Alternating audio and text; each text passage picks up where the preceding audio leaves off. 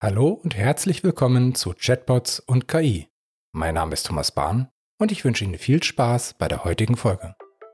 Heutzutage weiß man, Bilder können auch manipuliert sein. Das heißt, ich nehme nicht mehr alles zu 100%, Prozent, wenn ich sehe. Ein Mensch, der aber vorher noch nie Photoshop kannte, der hat natürlich ein größeres Vertrauen in Bildern. So. Das heißt, wir müssen eine Kompetenz entwickeln, wie wir damit umgehen. Und dann können wir das ganze Thema auch entschärfen. Und es ist halt besser, jetzt damit anzufangen, solange wir das alles noch erkennen können, solange wir damit umgehen können, bevor dann wieder so ein Schlag kommt, wie zum Beispiel jetzt mit ChatGPT, wo auf einmal so ein KI-Modell auf die Welt losgelassen wird. Und alle fragen sich auf einmal, okay, wie muss ich jetzt meinen Alltag umkrempeln? Heute geht es um ein Thema, das in vielen Bereichen des alltäglichen Lebens aber auch im beruflichen Kontext auftauchen kann und oftmals gar nicht bemerkt wird. Es kann eine Gesellschaft im Großen betreffen, aber auch den Schüler, die Schülerin oder die Geschäftsführungsassistenz. Es geht um Deepfakes. Mein Gast heute hat Multimedia Production in Kiel und Graz studiert und schon während des Studiums als Entwickler selbstständig gearbeitet. So war er auch bei der App Kulturfinder SH beteiligt. Er unterstützt das XR Ocean Projekt und hat sich mit HoloNative selbstständig gemacht. Dort macht er Projekte im Umfeld von VR, MR und AR. Mein Gast ist Colin Kavanagh. Hallo Colin. Moin Thomas.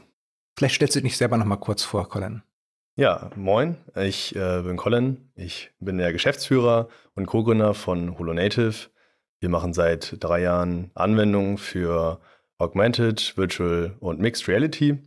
Wir haben ein großes Projekt, das sind die Deepfake Detectives, wo es um Aufklärung geht, äh, wie man Deepfakes erkennen kann. Mhm. Das ist ein medienpädagogischer Workshop, das ist eine Serie, die, die gerade läuft. Und äh, das ist ein sehr spannendes Thema und ich freue mich heute mit dir darüber zu reden. Ich frage mich schon länger. Also ich weiß, was VR ist, virtuelle Realität, also man sieht komplett computergenerierte Bilder äh, oder Umgebungen. Äh, Augmented Reality, man sieht eine original äh, echte Umgebung mit Objekten da drin. Was ist Mixed Reality? Mixed Reality ist eine Form von Augmented Reality oder auch eine Form von Virtual Reality. Das ist, wenn man beides verbindet, mehr oder weniger. Mhm. Das ist, wenn wirklich die analoge Ebene so verbunden wird mit der digitalen Ebene, mhm. dass man wirklich ein, eine gemischte Präsenz hat. Also äh, Mixed Reality heißt wirklich, der Raum ist, ist gemischt im Sinne von, man hat analoge Elemente, man hat digitale Elemente.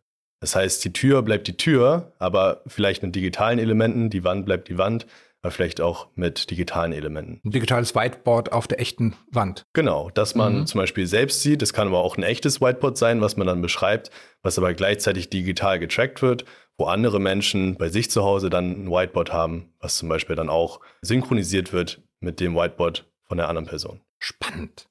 Aber heute, heute geht es mehr um Deepfakes. Und aber bevor wir jetzt tief eintauchen, du hattest ja auch schon auf einen Workshop hingewiesen, Erstmal, was, was sind denn Deepfakes? Gibt es da eine gute Definition für sowas?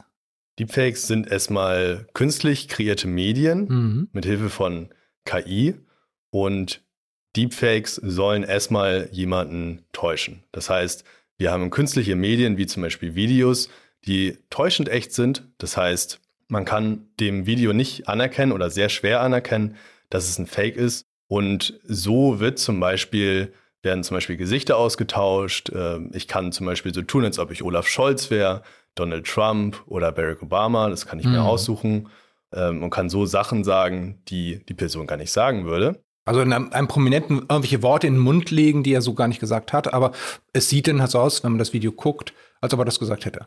Genau, das, wir leben ja in einer hochbrisanten Zeit. Äh, das heißt, jedes Wort wird auf die Goldwaage gelegt und wir leben in einer Zeit, wo Nachrichten sich sehr schnell verbreiten mhm. und wo wir so mit dem Thema Deepfakes äh, bzw. Fake News kämpfen. Und Deepfakes ist da einfach nochmal eine, eine härtere Form. Das mhm. heißt, wir haben Videos, äh, die, ja, die sehr schnell gefaked werden können. Und so kann das Wort von Politikern halt bestimmte Effekte auslösen, wo halt unklar ist, okay, wo kommt das her? Ähm, aber es geht weiter. Also das äh, muss nicht ein Prominenter sein, es kann auch ein Bekannter sein, es kann ein Arbeitskollege sein, das kann die Ex-Freundin sein. Also bei ganz vielen Menschen kann man dieses Verfahren anwenden, bei allen Menschen, von denen man Gesichtsdaten hat. Und heutzutage, wir leben in einer Welt mit TikTok, mit Instagram. Ähm, das heißt, sehr viele Menschen filmen sich selbst. Das heißt, wir haben erstmal eine riesen Datenlage die kann natürlich für potenzielle Methoden wie zum Beispiel Deepfakes auch angewandt werden.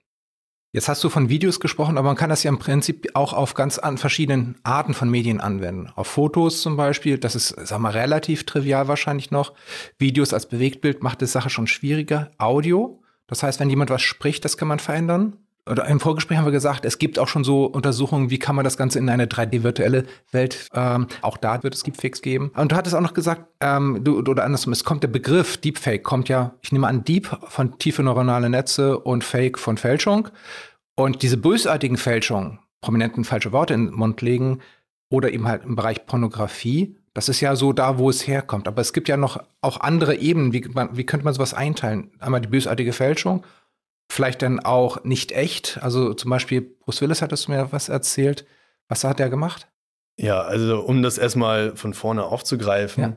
Genau, der, das Wort Deepfake, äh, genau, Fake, das, das kennen wir alle. Deep heißt genau, spielt auf das Thema äh, Machine Learning an, tiefe neuronale Netze, die aktiviert werden. Das heißt, wir reden von einem Deepfake, wenn es erstmal ein KI-unterstütztes Programm ist, ein Computerprogramm, das mhm. anhand von Daten lernt und dann halt natürlich auch Entscheidungen trifft. Das heißt, dann wird ein synthetisches Bild erzeugt oder das, wie du eben auch schon gesagt hast, das kann auch Klangsynthese sein. Das heißt, man kann auch Stimmen imitieren. Das Ganze geht natürlich noch immer weiter nach vorne und irgendwann hat man dann diesen dreidimensionalen Mensch, äh, mhm. der sogar wirklich im drei, dreidimensionalen Raum agieren kann. Jetzt gerade ist Deepfakes ist ein prominentes Thema, wo wirklich Gesichter ausgetauscht werden, mit den Beispielen, die ich eben angesprochen habe. Und ein Beispiel davon können zum Beispiel auch sein, dass es nicht nur für, für schlechte Sachen eingesetzt wird. Also Missinformation ist ein Riesenthema. Aber natürlich ist erstmal eine Technologie und es kommt darauf an, was Menschen daraus machen. Und man kann diese Technologie natürlich auch dafür anwenden, dass Schauspieler oder Schauspielerinnen ihr Gesicht auch verkaufen können. Das heißt, ein Bruce Willis, der jetzt Demenz hat, hat für einen Clip, für einen äh, Videoclip, hat er sein Gesicht, seine Gesichtsdaten verkauft so dass er trotz seiner Krankheit äh, mit seinem Gesicht auch werben konnte. Und natürlich basiert es dann auch auf seiner schauspielerischen Leistung. Und äh, das ist ein Fall, wie man das ja vielleicht auch für was Gutes einsetzen kann, wo Menschen wieder eher empowered werden, was zu tun. Aber es ist natürlich, es, äh, es geht einfach in sehr viele Richtungen. Und ja, da gibt es viele Sachen, die man ansprechen kann. Und ein, eine Sache, die dann vielleicht schon aus dem Fake-Bereich schon komplett rausgeht, wo es dann wirklich darum geht, nicht reale Personen darzustellen, zum Beispiel Avatare für Videochats, das würde ja dann nicht auf einer ähnlichen Technologie basieren können. Das ist ein Riesenthema, so virtuelle Assistenzsysteme, mhm. äh, schon seit Jahren natürlich mit Siri und Co. Und wir merken jetzt anhand von ChatGPT, oha, da kommt auf, was auf uns zu. Es wird immer schwieriger, da zu unterscheiden. Man kann immer genauer das kriegen, was man auch haben will. Mit wenigen Inputs kann man Assistenzsysteme trainieren und so etwas generieren. Das kann Text sein, aber das können auch genauso dann auch Videos sein mhm. oder auch Sprachsynthese. Und irgendwann packt man alles zusammen und man gibt Siri ein Gesicht. Es muss aber nicht nur Siri sein, es können ganz viele verschiedene Assistenzsysteme sein, die dann mit einem wirklich reden, die dann auch eine Mimik kriegen, ja. die dann wirklich äh, das kriegen, was, was einen Menschen ja auch irgendwie ausmacht. Das ist natürlich immer, was macht der Menschen aus? Eine KI wird niemals ein Mensch sein, aber versucht das nachzubauen. Ja. Deswegen überlegen wir uns ja auch erst, okay, was macht ein Menschen dann jetzt wirklich aus? Das ist ja auch eine philosophische Frage.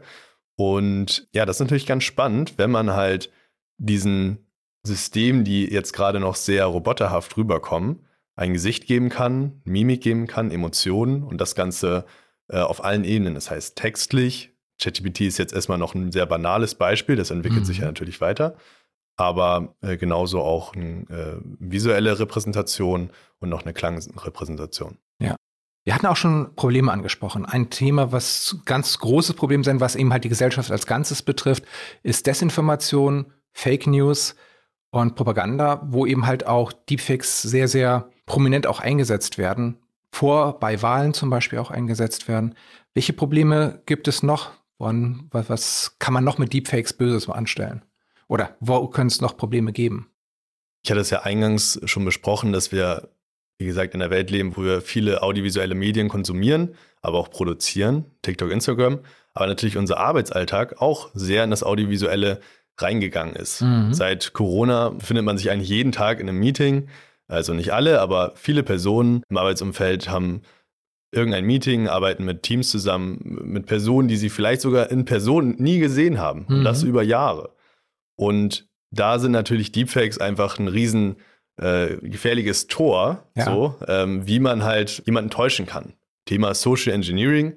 Das heißt, ich muss gar nicht das System an sich technisch hacken, sondern ich muss Personen sozial hacken. Mhm. Und das ist wieder ein Thema, wie ich mit Hilfe einer technischen Methode, den Deepfakes, Menschen auch zu etwas bringen kann. Das kann sein, dass man äh, ja, Gesichtsdaten von einem Geschäftsführer, von einer Geschäftsführerin analysiert und dann äh, sich irgendwie in das Meeting mit reinhackt und dann die Person da einfach zuhört, ähm, interner mitkriegt oder, äh, das hattest du im Vorgespräch sogar gesagt, wo der Chef oder die Chefin einen Befehl gibt sogar. Also weil man ja wirklich äh, von den Daten lernen kann, äh, dass man sogar irgendwann äh, so weit ist, aber da spreche ich jetzt noch über die Zukunft, dass, dass irgendwann die Deepfakes sich ins äh, Meeting einschalten und sogar Aufträge verteilen. Ja.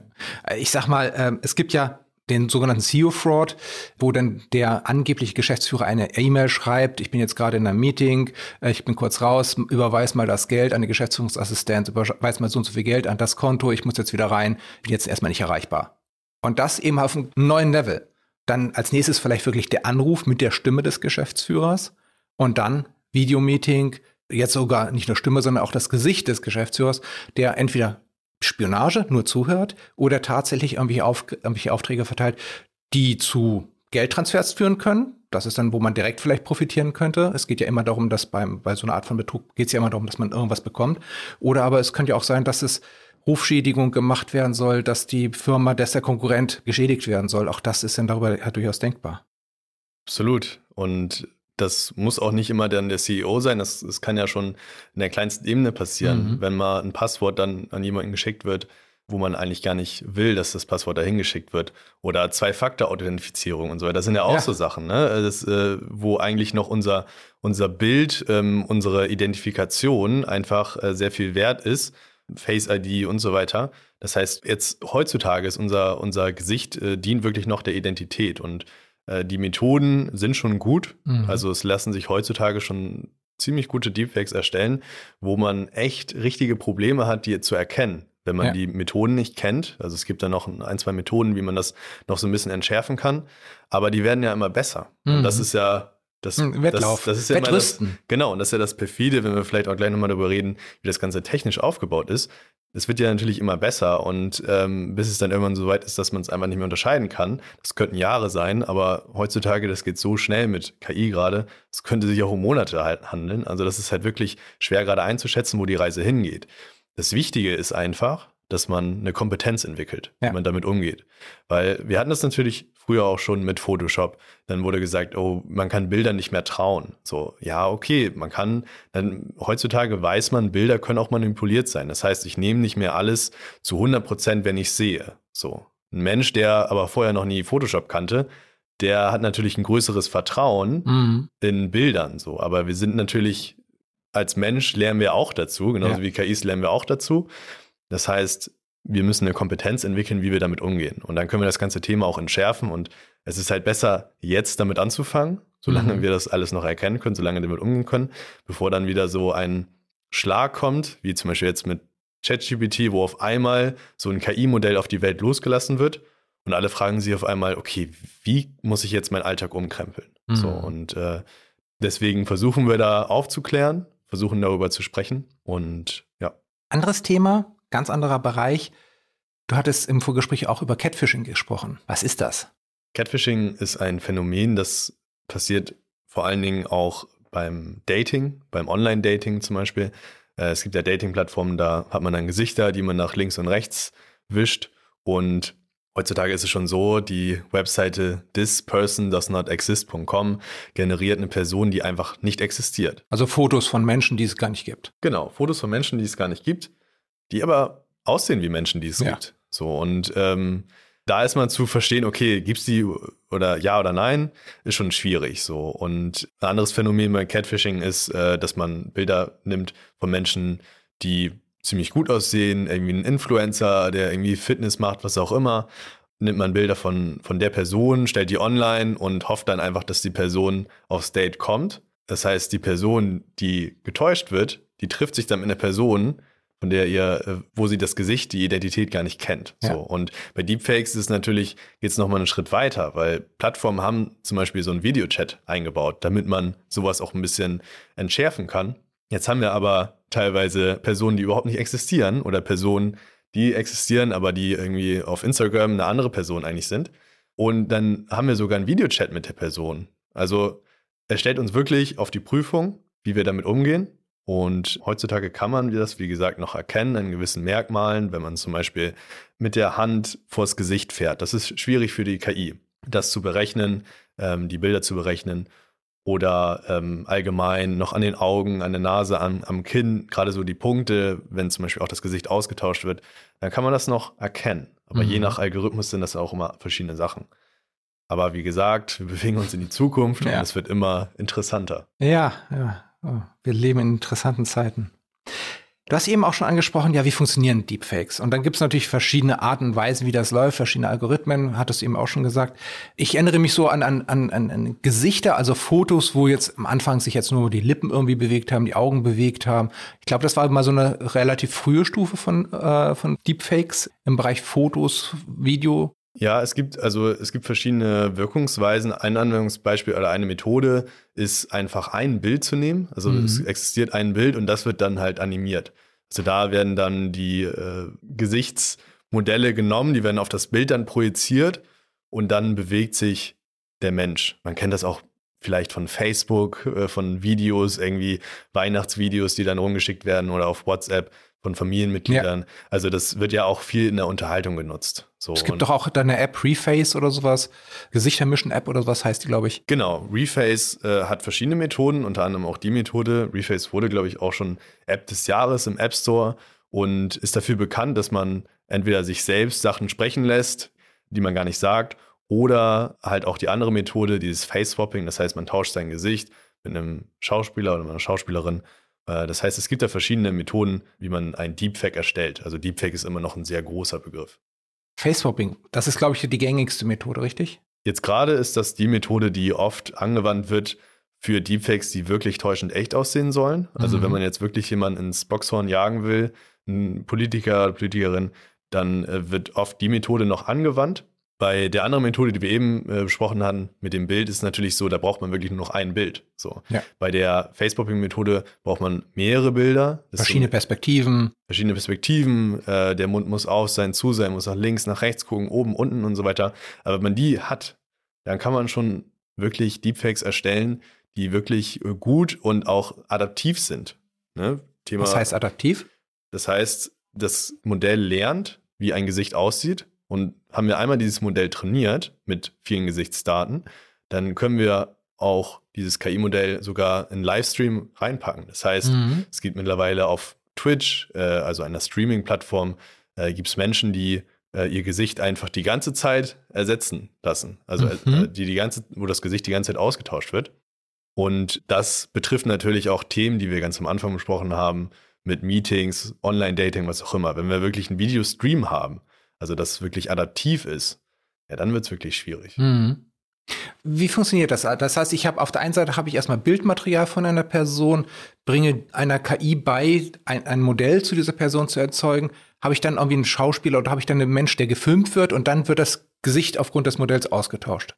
Genau, bei der Methode zum Beispiel, äh, ich, ich, nehme jetzt mal, äh, um das wieder ein bisschen konkreter zu machen, ein äh, Instagram-Account von Tom Cruise wo er Golf spielt, sich mit Personen unterhält, einfach Alltagsszenen zeigt. Mhm. Irgendwann fällt aber auf, das ist gar nicht Tom Cruise, sondern das ist ein Schauspieler, der aber aussieht wie Tom Cruise, der aber sein Gesicht halt austauscht. Und das macht er so, weil es gibt halt viele Daten von Tom Cruise aus Filmen, wo er nach ja. links und rechts schaut, oben, unten und so weiter. Das heißt, wir müssen einfach die Daten mitnehmen und dann äh, speist er sozusagen, er packt ein Input-Video rein, also mhm. wie er sich selbst aufnimmt, während er Golf spielt oder was auch immer, ähm, Sachen in die Kamera sagt, eine persönliche Botschaft aufnimmt. Und dann packt er das Gesichtsmodell von Tom Cruise rein und dann wird, werden die Gesichtsdaten erstmal von der Person, also von dem Schauspieler angeguckt, okay, wie sieht das aus? Und dann wird das KI-Modell darauf gepackt und dann wird das Ganze ausgetauscht, sodass im Endeffekt dann Tom Cruise mit uns spricht. Das heißt, man braucht also momentan immer noch irgendwie einen Menschen, der von der Statur, von der Hautfarbe oder sowas ähnlich genug ist, damit, wenn ich nur das Gesicht austausche, der Gesamteindruck passt. Wenn man die Methode verwendet, mhm. ja, genau. Allerdings kann man natürlich auch diese, diese Input-Bilder mittlerweile auch schon wieder synthetisch erstellen. So, ah. Und da wird es dann wieder interessant, weil ja, also je, also je genauer das man machen will, so, mhm. dann nimmt man wirklich ein, ein es gibt zum Beispiel äh, ja auch Menschen, die die Leute nachperformen. Bei Barack Obama gibt es ganz viele in Amerika, aber ja. in Angela Merkel kannte man ja auch aus der Heute-Show teilweise. Also wenn, wenn man eine Person nimmt, die sowieso schon eine Person versucht nachzuspielen und dann, äh, dann das Gesicht austauscht, da kriegt man heutzutage schon sehr gute Ergebnisse, mhm. äh, die wirklich super schwer sind, um das Ganze zu erkennen.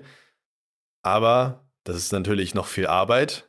Wir bewegen uns aber dahin, wir hatten das ja eben schon angesprochen, es gibt eine App, da kann man das innerhalb von ein paar Klicks machen. Die Ergebnisse sind natürlich dann nicht so astrein wie das, aber das dauert nur ein paar Monate oder Jahre und dann sind wir einfach da. Da dauert alles nur ein Klick, alles mhm. nur ein Video oder ein Textinput. Da geht die Reise hin. Nochmal zurück zur Umsetzung. Tiefe neuronale Netze gibt es ja wahrscheinlich bestimmte Modelle, die für sowas häufig eingesetzt werden. GANs vielleicht? Genau, also die Methode, über die wir gerade gesprochen haben, das ist ein Generative Advisorial Network. Mhm. Also wir haben dabei zwei Prozessschritte. Zum einen haben wir einen Generator, der generiert erstmal ein synthetisches Bild. Das heißt, wir haben, wie eben besprochen, haben wir diese Daten, diese Gesichtsdaten, das nach oben und unten gucken und so weiter. Ganz viele Bilder haben wir und äh, das KI-Modell wird damit erstellt, dass es davon lernt und ein, versucht, ein Durchschnittsbild davon zu nehmen und dann produziert es eine Serie davon, es generiert synthetische Bilder. Und dann haben wir aber noch einen zweiten Schritt, den mhm. Diskriminator, der halt klassifiziert, ist das ein Deepfake oder nicht. Also wir haben schon in der mhm. KI einen Prozessschritt, wo geschaut wird, okay, das sieht aus wie ein echtes Bild oder es sieht aus wie kein echtes Bild. Das heißt, der zweite Prozessschritt wurde damit trainiert, um zu gucken, okay, wie erkenne ich synthetische Bilder und versucht halt nur das durchzulassen, was nicht synthetisch aussieht. Mhm. Also ich habe einen, einen Künstler, der Bilder rausschmeißt und ich habe einen Kritiker, der sagt, nee, das sieht nicht gut genug aus, das schmeißen wir weg und das Bild sieht gut genug aus, das lassen wir durch. Genau, der Generator lässt sich auch manchmal vergleichen mit wie ein Pinsel von einem Künstler. So, mhm. Und der mhm. Pinsel kann halt gewisse Gemälde dann malen und äh, der Pinsel an sich hat halt diese Fähigkeit, dann diese synthetischen Bilder herzustellen. Und genau, dann haben wir einen Kritiker oder auch die Polizei, die dann halt anguckt und sagt, das ist noch fake, das glaube mhm. ich nicht. Und dann geht es wieder zurück an den Künstler, der versucht das nochmal zu generieren. Und dann geht es wieder zur Polizei oder zum Kritiker.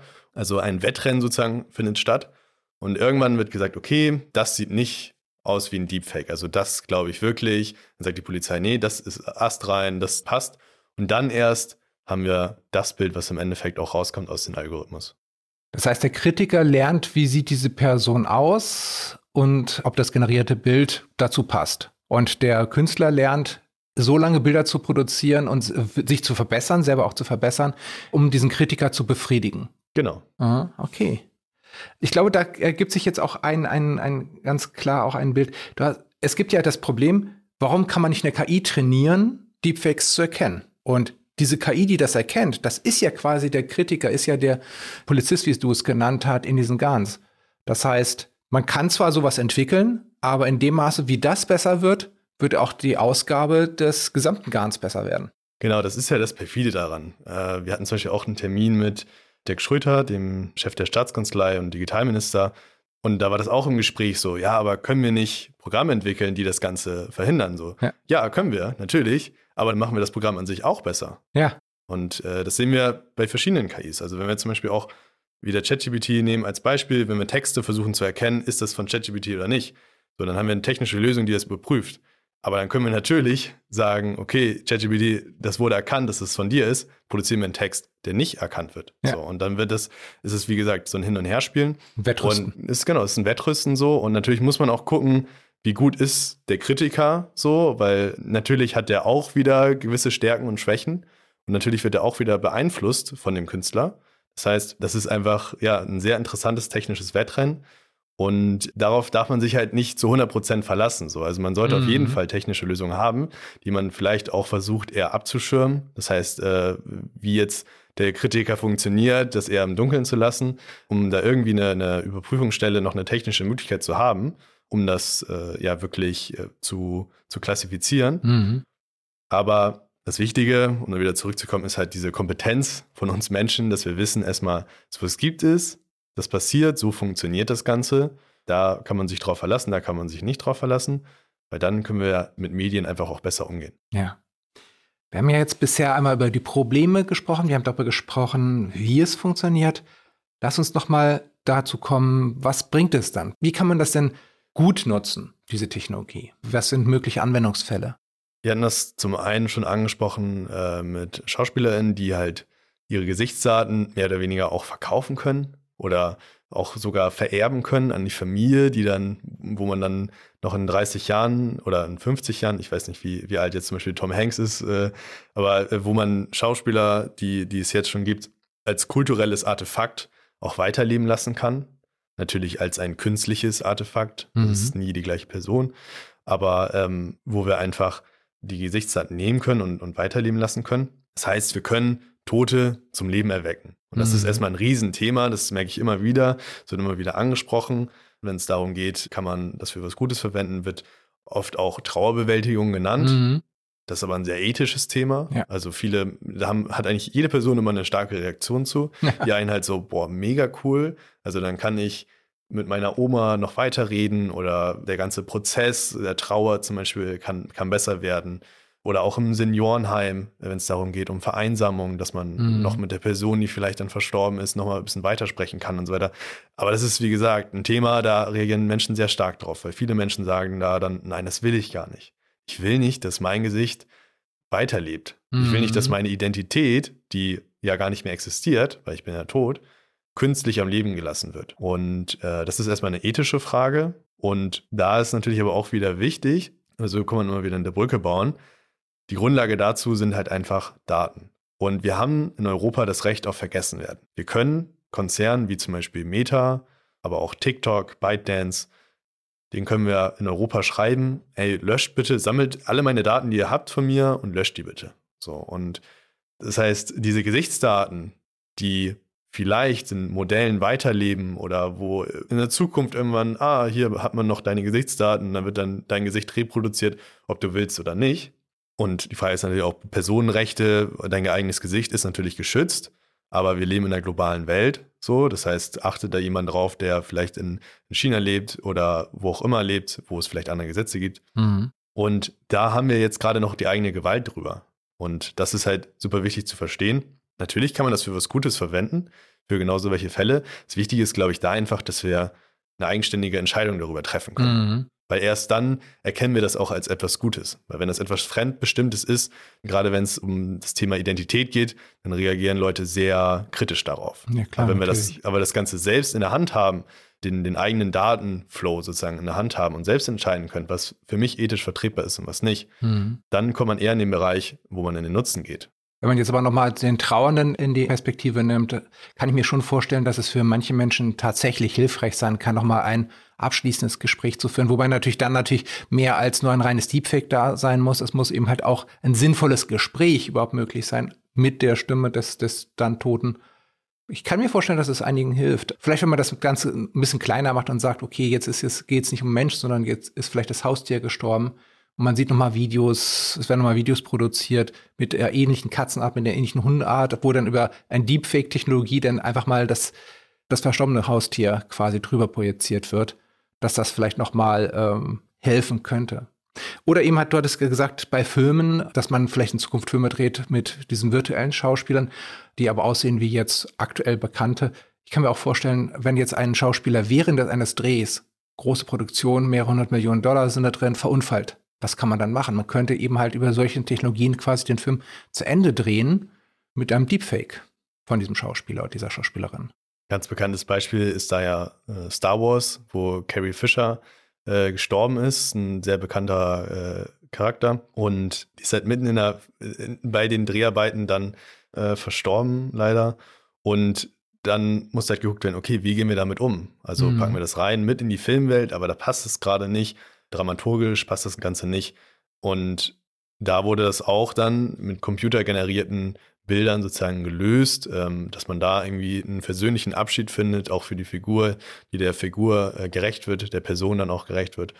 Und ähm, genau, das kann natürlich, also da reden wir jetzt aber schon wieder über, über Tod und Leben. Es können natürlich auch kleinere Sachen sein, wie mhm. zum Beispiel ein Versprecher. Oder man merkt im Schnitt, ach Mensch, da wäre doch toll, wenn die Person da was anderes gesagt hätte. Also hätte sie da nochmal gesagt, nochmal nicht A gesagt, sondern B gesagt. Das wäre doch toll. Ja, dann schmeißt man kurz das Programm an, die äh, Deepfake-Technologie, und dann sagt die Person auf einmal was anderes. Und dann kann man das theoretisch sogar testen. Man kann dem Publikum zwei verschiedene Filme zeigen. Ah, was mögt ihr lieber? Ne? Ah, das finde ich toll. Die Szene wird ja viel toller, wenn die Person das noch sagt. Oder auch verschiedene Sprachen. So, ne? Der Film wurde auf Englisch aufgenommen. Jetzt wollen wir es auf Deutsch haben. Die Lippensynchronität passt ja gar nicht. Ja, ein paar Klicks und äh, dann passt das Ganze. Dann können wir es auf allen möglichen Sprachen auch äh, rauspacken. Wow. Du hattest auch im Vorgespräch über Anonymisierung gesprochen als Chance, als Möglichkeit. Genau, das ist auch zum Beispiel ein, ein Thema, dass man, wenn Personen zum Beispiel auch nicht mehr auftreten wollen in bestimmten Filmen oder Fotos, was auch immer, es können ja, es können auch so kleine Beispiele sein, jetzt ein Imagefilm von einer Firma, so, da mhm. sind Personen aufgetreten, aber die wollen nicht mehr, die sagen jetzt hier, bitte löscht mich da raus und was auch immer, das wurde dann vertraglich nicht sauber ge gehandelt, deswegen hat man jetzt das Problem, oh Gott, wie kriege ich die Person da raus, ohne mhm. dass ich den Imagefilm nochmal komplett neu produzieren lassen muss. Das kann man auch über sowas dann regeln, dass man sagt, hier, ich anonymisiere die Person, ich packe da dann, das muss, ja, muss man nicht immer Tom Cruise da reinpacken, sondern man kann auch eine, eine, eine, eine person does not exist Person. Genau, man kann auch einfach eine andere Person oder den neuen Mitarbeiter oder die Mitarbeiterin äh, reinpacken. Das sind alles so kleine Anwendungsbeispiele. Ja. Ne? Wie gesagt, wir leben einfach in einer sehr audiovisuellen Welt. Das heißt, da, da, da finden sich einfach so viele Beispiele, wo das einfach eine Rolle spielen kann. Und um nochmal äh, auf die Videochats zurückzukommen, also sag mal Chatbots, Voicebots, Videobots einfach als, als logische Fortsetzung, die dann ein Gesicht haben. Das ist auch etwas, was in unserem beruflichen Kontext äh, sicherlich auch sehr wichtig werden wird, weil Gesichter transportieren Vertrauen. Und wenn ich jetzt nur mit einer anonymen Person chatte, ist es was anderes, als wenn ich die Person sehe, wie sie mit mir spricht und wenn man die Technologie eben halt einsetzt, um so eine Art Video-Chatbot zu machen, Video-Avatar zu machen innerhalb eines Chats, ich kann mir vorstellen, das wird, es wird jetzt schon genutzt, aber ähm, tatsächlich ist es jetzt noch von einer Qualität, da kommt wieder dieses Uncanny Valley aus ein paar Folgen früher zum Tragen. Man, man sieht, dass es irgendwie komisch ist. Es ist menschenähnlich genug, dass es komisch wirkt. Und ähm, da darf die Technologie natürlich noch ein bisschen besser werden. Auf jeden Fall. Also da gibt es halt so ein Uncanny Valley und das ist ja auch gut, dass es das noch gibt, dass man das halt auch noch äh, verstehen kann. Weil ähm, umso komischer ist es, wenn es das nicht mehr gibt. Weil dann, dann sind wir auf einmal, äh, wie du schon eben sagst, ne, das Gesicht steht halt für Identität, steht für Vertrauen, steht aber auch für Verständnis. Also mhm. wie wir Menschen verstehen, hängt ja auch von vielen kleinen Mikrobewegungen ab, die man im ja. Gesicht äh, vornimmt. So, und wenn man aber ein Programm hat, das wirklich über tausende von Bildern das versteht oder irgendwann vielleicht sogar wenige Bilder, das man versteht, wie diese Mikrobewegungen funktionieren und dann auch selbst darstellen lassen kann, ja, dann, dann haben wir natürlich auch ein Problem, okay, verstehe ich jetzt eine Person, die es überhaupt gar nicht gibt? Mhm. Also, und die vielleicht auch halluziniert oder äh, es, es, muss ja gar nicht mal sowas sein, aber ich stelle mir vor, wenn ich zum Beispiel äh, einen wichtigen Vertrag abschließe, wenn ich einen Bankvertrag abschließe oder einen Versicherungsvertrag abschließe, das ist etwas, wo die Entscheidungen häufig aufgrund von Vertrauen auch getroffen werden.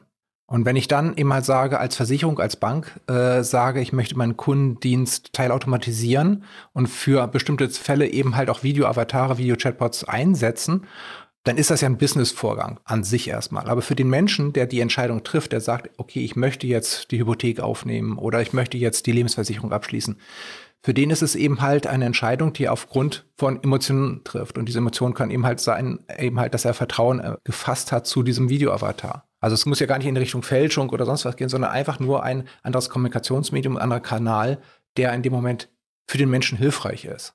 Genau, auf jeden Fall. Ja, im Endeffekt geht es immer um Kommunikation. Ja. Der Uncanny Valley-Effekt, das ist vielleicht gerade die Brücke zu dem, was ihr jetzt aktuell macht. Ihr macht natürlich diverse XR-Technologien, aber ihr macht jetzt auch seit einiger Zeit, geraumer Zeit und schon mit mehreren Durchläufen Deepfake-Workshops, die Deepfake Detectives-Workshops. Was macht ihr da? Deepfake Detective ist ein Workshop-Format, wo wir versucht haben, das Ganze zu verbinden. Also das ganze Thema Deepfake, KI, das Thema Fake News mit, aber auch mit unserer technologischen Expertise aus dem Bereich Virtuality. Wo wir eine Virtuality-Anwendung gebaut haben, mhm. wo man Deepfake Detective wird. Man äh, befindet sich in einer Abschlussprüfung. Es gibt auch einen digitalen Assistenten. Zoe heißt sie oder er. Und da muss man Deepfakes erkennen, um die Abschlussprüfung zu, zu schaffen. So, da befindet man sich in der Zukunft natürlich. Ähm, und das Ganze wurde konzipiert und auch umgesetzt für Schulklassen, mhm. fünfte bis zehnte Klasse. Das ist ein medienpädagogischer Workshop. Es bleibt nicht nur bei dieser Virtuality-Anwendung, das ist natürlich unser Highlight des Ganzen, aber wir haben auch einen wirklich einen ganzheitlichen Workshop dazu gebaut. Das heißt, äh, wir geben erstmal, reden erstmal über Mediennutzung, mhm. wie sieht das im Alltag aus? Man benutzt ja, man guckt ja Handys nicht einfach die ganze Zeit an und überprüft, ob das ein Fake ist oder nicht, sondern man sitzt auf der Couch, der Fernseher läuft nebenher und ein Video kommt nach dem anderen. Das heißt, erstmal ist es natürlich auch ein Spiel von Aufmerksamkeit. Ja. So, und dann, wie viel Aufmerksamkeit gebe ich dem?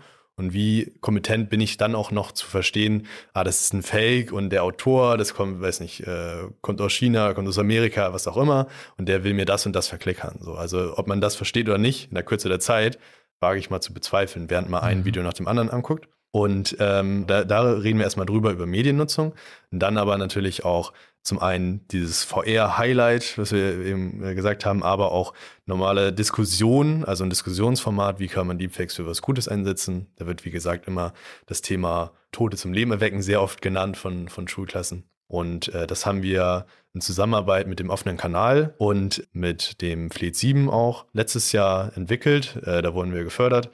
Also ähm, die Workshops sind auch kostenlos. Ähm, und genau letztes Jahr haben wir das Ganze entwickelt und dieses Jahr rollen wir die Workshops aus. Wir hatten jetzt mehrere Workshops schon gehabt. Das Ganze wurde auch schon im NDR gezeigt. Die hatten einen Bericht darüber gemacht. Den Digitalminister haben wir das schon gezeigt und haben wirklich gemerkt, dass wir Nerv der Zeit getroffen haben. Ja, also, das kann ich mir vorstellen. Also Medienkompetenz als, als, als Lernziel ist ja super wichtig und wird immer wichtiger. Und das haben wir auch, denke ich, jetzt in diesem bisherigen Gespräch auch gezeigt.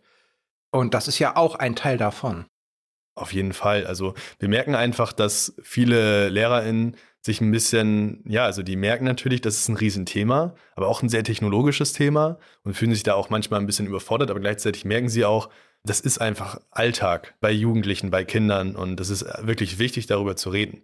Und unser Workshop versucht da so ein bisschen diese Lücke zu füllen, dass wir darüber reden. Und wie gesagt, nach dem NDR-Beitrag haben wir jetzt über 80 Anmeldungen gehabt von Schulklassen, die diesen Workshop machen wollen, viel mehr als eigentlich auch gefördert ist. Deswegen müssen wir nur jetzt gucken, wie wir das Ganze weiterentwickeln. Mhm. Aber es ist einfach ein Rieseninteresse daran an dem Thema. Und wir haben gesagt, jetzt über Schulklassen, das ist erstmal für Schulklassen gemacht, aber haben natürlich auch gemerkt, ähm, auch aus der Wirtschaft, aus der Politik gibt es ein sehr hohes Interesse. Was, was passiert hier? Wie können wir damit kompetenter umgehen? Ja. Und wie können wir das auf verschiedene Weisen auch erleben? Und ich freue mich da einfach, dass dieser Workshop auch mit dem, was, was wir da gemacht haben mit der Virtuality-Anwendung, dass es so gut klappt, dass man dieses komplexe Thema einfach ein bisschen greifbarer macht. Wir haben ein sehr hohes Engagement dadurch auch, durch die Virtuality Learning Experience. Und so schafft man das, SchülerInnen auch für das ganze Thema zu motivieren, das emotional greifbar zu machen, aber halt auch diese abstrakten Sachen. Also wir fragen am Anfang des Workshops immer, kennt ihr Deepfakes? Ah, selten. Mhm. So, ne? Mhm. Vielleicht die höheren Klassen dann fragen wir, okay, könnt ihr KI erklären? Da gibt es dann auch, also alle haben schon mal KI gehört ja. irgendwie. Ich frage auch so, könnt ihr künstliche Intelligenz? Und, äh, ja, ist das nicht irgendwas mit KI? So, ja, also das, das fliegt halt die ganze Zeit rum. Ja. So, alles, irgendwie ist es im Alltag da. Aber so richtig verstehen und auch definieren wird halt schwieriger. Also ja. da gibt es die höheren Klassen, die können das vielleicht besser, aber selbst auch jetzt im Arbeitsalltag, auch, auch Menschen, die arbeiten, die auch in höheren Positionen sind, was auch immer. Also die merken, das beeinflusst einen, aber so richtig konkret kann man es nicht runternageln.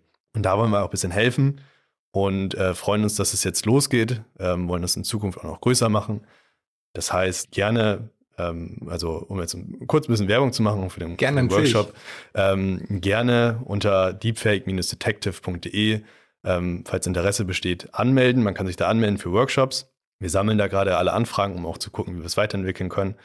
Und gerne auch, wenn jetzt Interesse besteht, selbst wenn man keine Schulklasse ist, kann man sich auch anmelden, sodass wir verstehen, ah, okay, es gibt auch von außerhalb von Schulklassen einfach Interessen von Firmen oder von, aus der Politik oder was auch immer. Das interessiert uns natürlich auch, wie wir diesen Workshop auch weiterentwickeln können.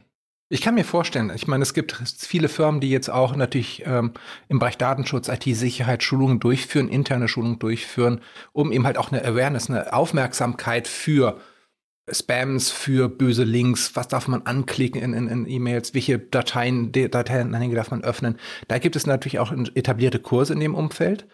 Aber wenn ich jetzt daran denke, dass dieser CEO Fraud 2.0 äh, mit, mit Anrufen, mit, mit Videocalls, mit dem Spionagemöglichkeiten und ähnlichem, dass sowas ja durchaus eine reale Gefahr werden wird, dann kann ich mir sehr gut vorstellen, dass es natürlich in diversen Unternehmen irgendwann mal so die Alarmglocken schrillen und sagen, ich muss jetzt zumindest ein paar Personen, paar Personen, die besonders wichtig sind, an solchen Stell Schaltstellen sind, äh, die dann irgendwo, ähm, was weiß ich, eine Überweisung auslösen können oder was, dass ich die zumindest gezielt schulen möchte, damit sie solche Sachen erkennen können. Eben ein Deepfake Detective werden. Genau, das ist das Ziel. Vielen Dank, Colin, dass du heute Gast warst. Es war wieder ein sehr, sehr interessantes Gespräch. Ich habe viel gelernt. Und ähm, man sieht ja, das ist ein Thema, das ist nicht morgen zu Ende und nicht übermorgen zu Ende, sondern es wird immer größer, immer wichtiger. Und insofern hoffe ich, dass ihr auch sehr vielen Menschen helft, weiterhin sehr vielen Menschen helft, da kompetenter zu werden, Deepfakes zu erkennen. Und nochmal danke, dass du da warst. Ja, vielen Dank, Thomas. Das war Chatbots und KI. Wenn Sie in Zukunft keine Folge verpassen möchten, dann abonnieren Sie Chatbots und KI auf der Podcast-Plattform Ihrer Wahl. Der Podcast wird präsentiert von Asono. Wir entwickeln Chatbots, mit denen sich Menschen gerne unterhalten.